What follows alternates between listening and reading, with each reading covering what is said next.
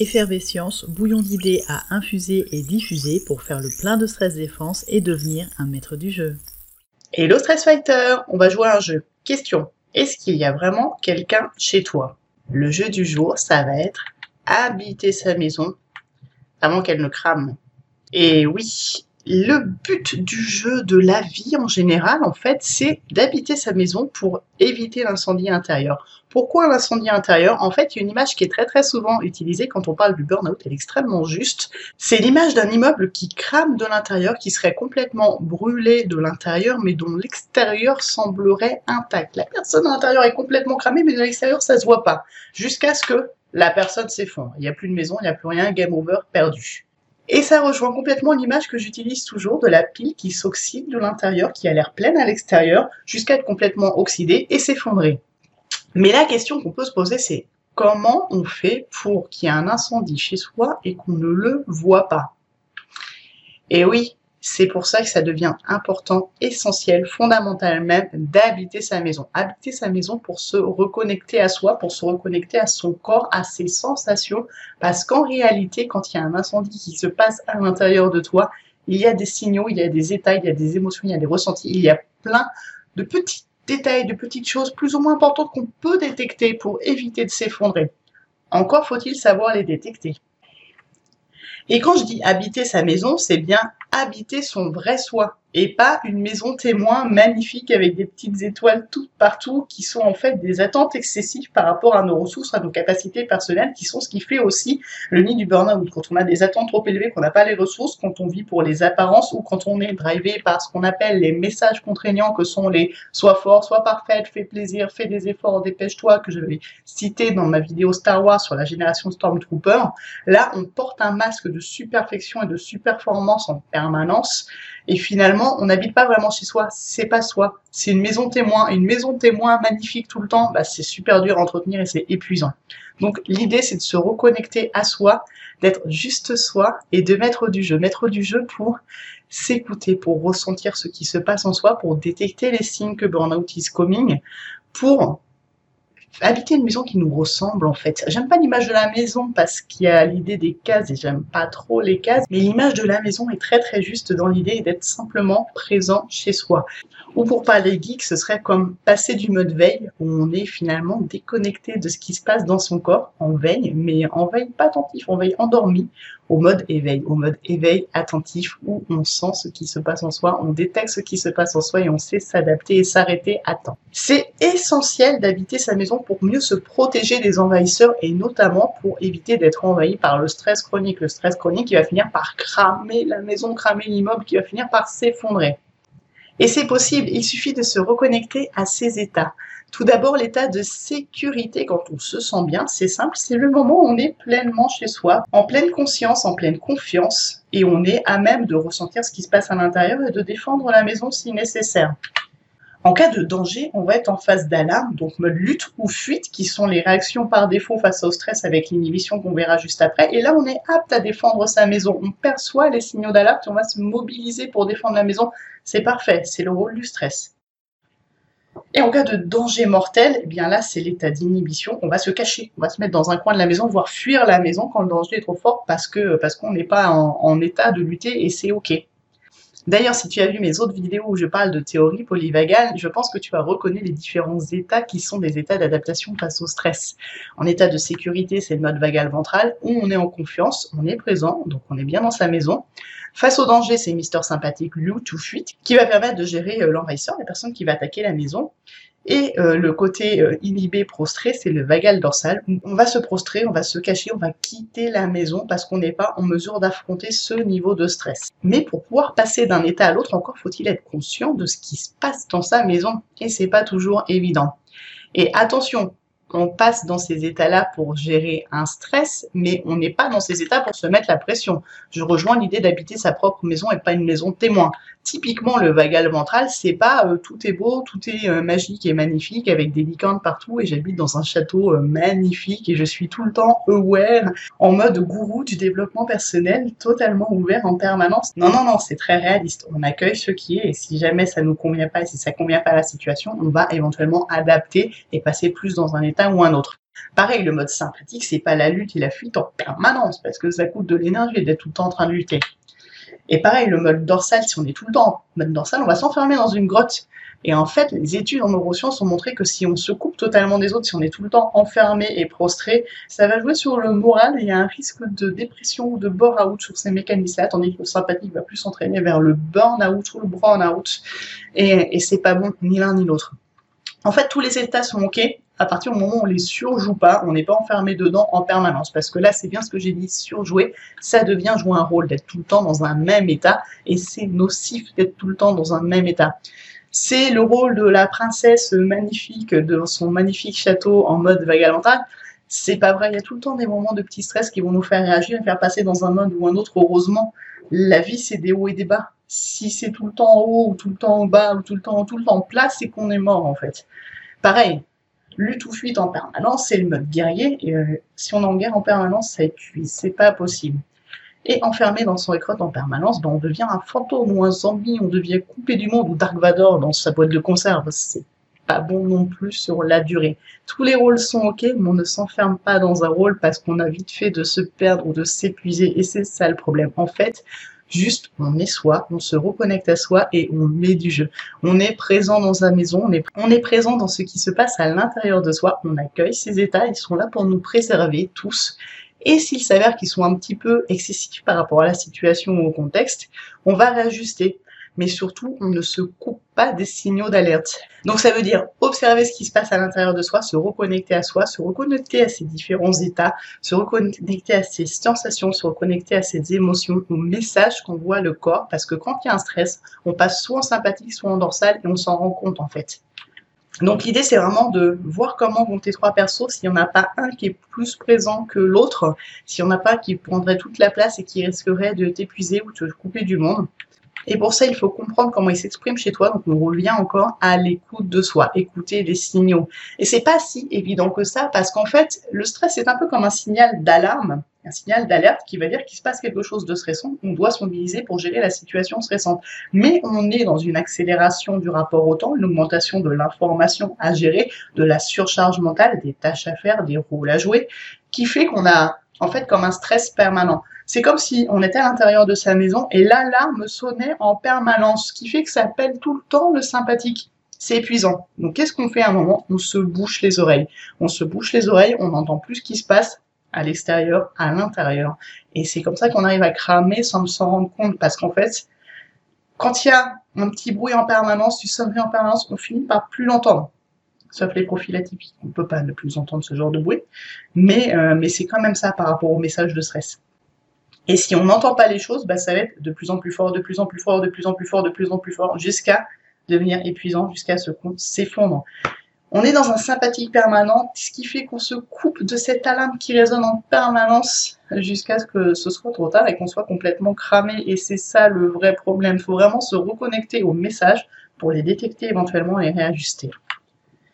Et ça, c'est ce qu'on peut faire avec la stress défense et la pleine confiance. La stress défense, c'est l'idée de prendre conscience de son niveau de stress, de voir quand il devient trop envahissant. Parce que le stress est complètement ton âme, il est là pour te mobiliser quand il y a une situation perçue comme menaçante. Si elle est réellement menaçante, tu la gères, tu reviens à la normale et c'est parfait. Quand il devient trop envahissant ou permanent, là on va rentrer dans la stress défense. Il va falloir faire baisser le niveau de stress et la pleine confiance, c'est le fait d'être en toi, présent, pour pouvoir être à même de t'adapter quand une situation de stress se présente. La stress défense et la pleine confiance, c'est ce qu'on étudie, ce qu'on met en pratique comme des padawans dans Power. Power, c'est ma nouvelle formation de pleine confiance et de stress défense. Et ce qu'il faut savoir, il faut vraiment en avoir conscience, c'est que c'est ton état qui écrit l'histoire. C'est ton état qui écrit l'histoire, c'est-à-dire si tu es joyeux, ça va bien se finir, il vécu heureux. Si t'es tristesse, hein, bah ou pas, hein, c'est pas sûr qu'ils vivent heureux parce que tout est triste et moi je suis triste et du coup le monde est méchant et tu vois l'idée. En fait, c'est le statut physiologique, ton état à l'intérieur qui crée ton histoire psychologique, ce que tu vas te raconter dans la tête. Donc c'est important d'être conscient de ton état en fait, parce que c'est ton état qui raconte l'histoire. C'est en mettant du jeu, c'est en étant à l'écoute de ton état que tu sauras te préserver. Ce qui ne veut pas dire occulter un état, donc ça veut dire avoir conscience de ton état et les faire coopérer et collaborer. On a compris à quel point c'était important euh, quand il y a eu ce TEDx qui est sorti, euh, c'était en 2013, donc de Kelly McGonigal, comment faire du stress votre ami? Alors en vrai, non, on n'a pas compris, ça nous a tous retourné le cerveau. À l'époque, je bossais avec des chercheurs et des médecins pour former des médecins à la médecine préventive, notamment la prévention du stress et du burn-out, ce qui n'a pas empêché de faire trois burn-out. Mais bref, euh, ce TEDx annonçait que le stress était notre ami. Ça, on le savait déjà. Le stress, c'est une réaction d'adaptation euh, qui permet de mobiliser ses ressources pour faire face à une menace perçue jusqu'au retour à la normale. Il nous transforme en super-héros, ça c'est très très cool. Mais là où c'était vraiment surprenant, c'est que dans ce TEDx, elle citait une étude où il y avait 30 000 Américains qui avaient été suivis sur 8 ans, j'ai mis la référence en bas, et on avait vu qu'il y avait 43% de risque supplémentaire de mourir quand on était stressé. Effet nocif du stress, oui, mais quand on était stressé et qu'on croyait que le stress était nocif pour la santé. Mhm. Ce qui veut dire que si on croyait que le stress était OK pour nous et nous voulait pas de mal, euh, ben, on n'avait pas ce risque supplémentaire de mourir. C'était très très très surprenant à l'époque. On savait déjà qu'il y avait une notion de perception dans le stress. Déjà à l'époque, on disait que le stress était du ciné, du ciné mais pas du cinéma, c'est-à-dire que le stress était une réaction d'adaptation face à des situations de contrôle faible, d'imprévisibilité, de nouveauté ou d'ego menacé. Et selon nos sensibilités à chacun, on avait un stressomètre qui allait plus ou moins monter. Par exemple, en situation de contrôle faible, si on est sensible au besoin d'avoir le contrôle, on va être un peu stressé. Si on aime bien la nouveauté, qu'il y a de la nouveauté, c'est ok, le stressomètre bouge pas. Si on est un peu sensible à tout et qu'on cumule tout, bah forcément, on va finir par craquer. Et les gens qui seraient sensibles à rien et qui se disent pas stressés, en tout cas dans la situation observée, bah eux, leur stressomètre, il bougeait pas. Et c'est plus que juste une notion de perception. En fait, quand on observe les vaisseaux sanguins, on voit que quand il y a une situation de stress, il y a un épaississement euh, des vaisseaux sanguins qui va augmenter le risque cardiovasculaire. Mais pour les maîtres du jeu qui ne se sentent pas stressés, en tout cas pas menacés par le stress, les vaisseaux sanguins restaient très fins. Il n'y avait pas cette augmentation de risque cardiovasculaire, d'où cette non-augmentation du nombre de décès face à, pour ces personnes qui ne se sentaient pas impactées par le stress, en tout cas qui ne percevaient pas d'effets nocifs du stress. C'était très très très surprenant on a vu qu'en fait, ces maîtres du jeu, c'était un peu les dessinants des anneaux, en fait. Leur anneau, il reste constant, ils vont pas se faire euh, posséder et tuer par l'anneau. On a vu que l'hormone qui était en jeu, c'était l'ocytocine. L'ocytocine, c'est le filtre d'amour. C'est la neurohormone qui envoie du love, littéralement. C'est l'hormone qu'on va libérer euh, quand on fait des câlins, euh, quand on est amoureux. C'est l'hormone qui va se libérer massivement lors de l'accouchement. C'est l'hormone du lien maternel. C'est l'hormone du stress aussi. Ouais, ouais, du stress. Je sais, c'est surprenant. C'est l'hormone du stress dans le sens où le stress nous rend social, puisqu'il va nous inciter à demander du soutien, qui va nous inciter à communiquer pour dire qu'on n'est pas bien, et à collaborer. Oui, mais uniquement quand on est dans l'état vagal ventral, en fait. Déjà à l'époque, c'était surprenant. On a compris que cette étude avait à voir avec la résilience, le coping, le fait de bien s'adapter face à une situation de stress. Mais on comprend beaucoup mieux avec les états de la théorie polyvagale puisqu'en fait, ça, c'est l'hormone de l'état vagal ventral. Quand, face à une situation de stress, on est dans un état vagal ventral, ce qui est le cas quand on ne se sent pas menacé par cette situation stressante, là, on va libérer cette hormone, l'ocytocine, qui va faire qu'on va être à même de se mettre en lien avec les autres et de collaborer pour se préserver. Et donc, on n'aura pas les effets nocifs du stress. Donc, c'est vraiment une histoire d'adaptation. Vagal ventral, tout va bien, on n'a pas les effets nocifs du stress parce qu'en fait, on n'a pas de perception de stress sympathique lutte ou fuite, mais ça peut être épuisant sur la durée. Et le dorsal, c'est le repli sur soi, mais on est coupé des autres, on n'est pas à même de chercher le soutien des autres, et ça peut aussi être épuisant dans le sens dépression ou bore-out, repli sur soi, isolement des autres.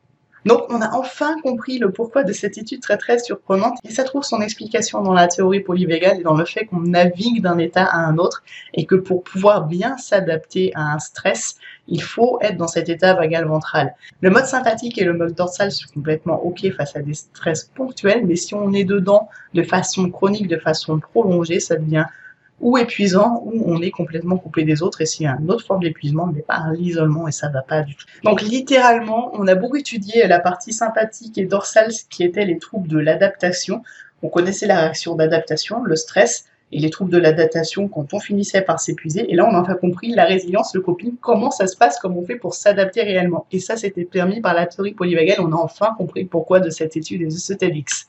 Et donc, comment on fait? Bah, C'est très simple. On habite sa maison pour percevoir les signaux, pour voir ce qui se passe à l'intérieur, pour mobiliser les bons états au bon moment, réajuster et prendre ses distances quand on voit que ça devient trop envahissant. Si le sympathique est présent en permanence, si on devient complètement prostéré et qu'on n'arrive pas à se déployer et s'épanouir dans sa maison, dans son contexte actuellement, c'est qu'il est peut-être temps d'évoluer. Mais pour ça, il faut en avoir conscience. Donc là encore, et plus que jamais, objectif jeu. C'est dans la pleine conscience qu'on trouve la pleine confiance. Et en étant connecté à ce qui se passe à l'intérieur de soi, qu'on va pouvoir se mobiliser et se défendre parce que c'est ce qui se passe, on a conscience de ce qui se passe.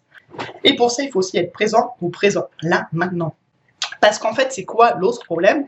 C'est que quand on est au présent, tout va bien, on voit ce qui se passe à l'intérieur, mais on a quand même une tendance, nous les êtres humains, à aller se perdre dans le passé ou à se projeter dans un futur hypothétique et à faire la boucle permanente de l'un à l'autre, tout le temps, tout le temps. Alors la boucle complète, ça va, parce qu'on revient dans le présent régulièrement, mais quand on fait la boucle basse et qu'on fait passé, futur, passé, futur, passé, futur, passé, futur, et eh ben là c'est le stress en fait. C'est typiquement le mécanisme du stress que d'aller en permanence du passé au futur, du dorsal au sympathique, et, euh, et c'est ça qui est épuisant en fait. Donc oui, tu l'auras compris, le ventral, c'est être dans le présent, vagal ventral, on est à même de s'adapter parce qu'on est à l'écoute de ce qui se passe.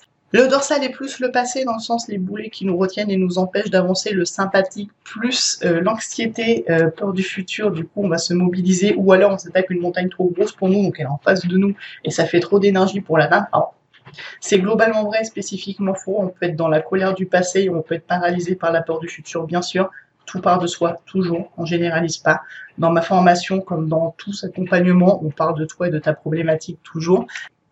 En fait, il faut bien comprendre que toujours chaque état est complètement OK. L'état dorsal est un très bon état si on l'associe avec une petite touche de ventrale pour en faire un terrain de jeu JE, un espace de ressourcement où on trouve ses racines. On va se replier sur soi pour se reposer, se préserver pour mieux pouvoir ensuite aller de l'autre côté, du côté sympathique associé au ventral. On est dans une dynamique de jeu JE, de plaisir et d'action, d'aller vers l'avant mais euh, sans être dans l'agressivité ou dans la fuite qui va nous faire perdre nos moyens. On peut passer de l'un à l'autre, on peut accueillir complètement tous les états, on passe de toute façon en permanence, en longueur de journée, d'un état à un autre, et c'est ok, mais ne pas s'enterrer dans un état ou dans un autre. Maître du jeu, habiter sa maison, revenir à toi, vraiment être à l'écoute de soi, à l'écoute des signaux, c'est vraiment ça le message, savoir ce qui se passe, si c'est ok ou non, si tu dois l'adapter ou non. Et puis ensuite, mais seulement ensuite, étendre ton terrain de jeu. Mais ça part toujours de toi, ça part de toi, de la reconnexion à toi, ça part de te protéger en fait, poser tes limites, te défendre, poser tes règles, tes règles du jeu, interdire les envahisseurs, les dragons, le stress, c'est une image que j'utilise souvent. Et après seulement, une fois que tu auras appris à t'écouter, à te préserver, à préserver ta monture, tu pourras voyager et aller vers ton objectif. Mais d'abord, on part de toi et on t'écoute et ensuite on déploie ton potentiel et on joue avec la force. Et ça, c'est ce qu'on va faire dans Power. Power, ta quête de pleine confiance et de stress défense. Power, une quête de jeu littéralement avec quatre niveaux une mission chaque semaine, des exercices, des outils de stress défense et de pleine confiance, et à chaque fois une partie pour aller plus loin. C'est une quête qui se passe sur 12 semaines. Oui, il faut ça pour apprendre à s'écouter et mettre du jeu et surtout pour apprendre à jouer ensuite avec les états et jouer avec la force. Donc c'est vraiment une quête personnalisée, pleine confiance et stress défense. On va apprendre à maîtriser la force et mettre du jeu. On va apprendre à détecter les états on va apprendre à jouer avec les états. On va apprendre à stimuler un petit peu son vagal ventral. On va plutôt apprendre à passer plus facilement d'un état à l'autre et à appeler l'état vagal ventral quand on sait qu'on va se retrouver face à une situation stressante pour pouvoir être en état de pleine confiance quand on en a besoin, pour pouvoir passer plus facilement en état de pleine confiance quand on se sent envahi par le stress pour pouvoir mieux s'adapter, se protéger, mettre du jeu. Et après, on va jouer avec la force, parler de lâcher prise, chasser les trolls qui font que la maison que tu habites est une maison témoin, mais pas la tienne. On va chasser les messages contraignants, voir si tu as des déséquilibres de neurotransmetteurs. On va apprendre à écouter ses états, ses émotions, ses sensations. On va apprendre à révéler ton diamant intérieur, ta motivation, le flow qui sont des énergies qui sont complètement liées au vagal ventral. C'est une quête magnifique, passionnante, effervescente. Je suis vraiment très enthousiaste mais par ce programme, c'est vraiment l'aboutissement de ce que j'ai fait euh, déjà avant en tant que salarié et maintenant dans ma quête. On a vraiment la pièce manquante du puzzle quand on parle de stress. On parlait toujours de stress défense du côté obscur. Maintenant, on a le côté lumineux qui est la pleine confiance. Et c'est ça qu'on voit dans Power. Avec chaque semaine une mission de la semaine avec quelques explications mais surtout de l'action à mettre en place.